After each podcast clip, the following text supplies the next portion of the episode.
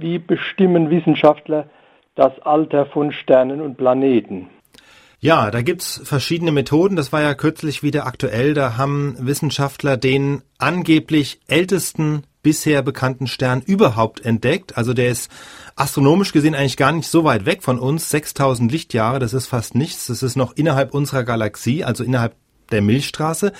Dieser Stern wird auf ein Alter von 13,6 Milliarden Jahren geschätzt. Das würde bedeuten, er wäre nur 200 Millionen Jahre nach dem Urknall entstanden. Also das ist ein ziemlich frühes Stadium der Sternentstehung.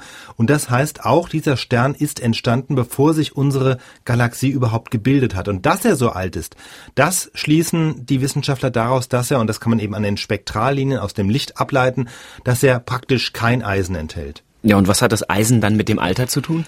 Es ist so, dass die chemischen Elemente, die wir so kennen, die haben sich ja erst im Lauf der Zeit gebildet. Am Anfang des Universums, da gab es nur die leichten Elemente, Wasserstoff, Helium, Lithium. Und dann kam die erste Sternengeneration, die hat auch nur aus diesen Elementen bestanden.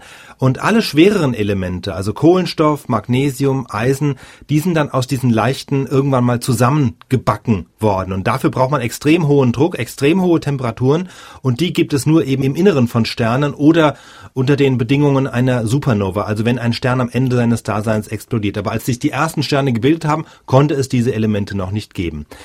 Jetzt hat man aus dieser ersten Sternengeneration noch keinen gefunden. Aber der, den man jetzt da neulich entdeckt hat, der stammt offenbar gleich aus der zweiten Generation, denn er enthält zwar Kohlenstoff und Magnesium, also schon ein paar von diesen schwereren Elementen, aber noch keinerlei Eisen. Und so ist eben für diese frühen Sterne der Eisengehalt schon ein ganz wichtiges Kriterium, um das Alter zu bestimmen. Es gibt aber noch andere Möglichkeiten, um das Alter von Sternen abzuschätzen und ganz wichtig ist dabei im Grunde die Kombination aus der Größe von Sternen und die Farbe, in der sie leuchten. Die Größe deshalb, weil große Sterne, ist eine Faustregel, werden schneller alt, ja, denn bei großen Sternen ist der Energieumsatz groß, der Wasserstoff wird viel schneller aufgebraucht und äh, während das passiert, also während des Lebenszyklus eines Sterns, verändert sich auch die Farbe des Lichts.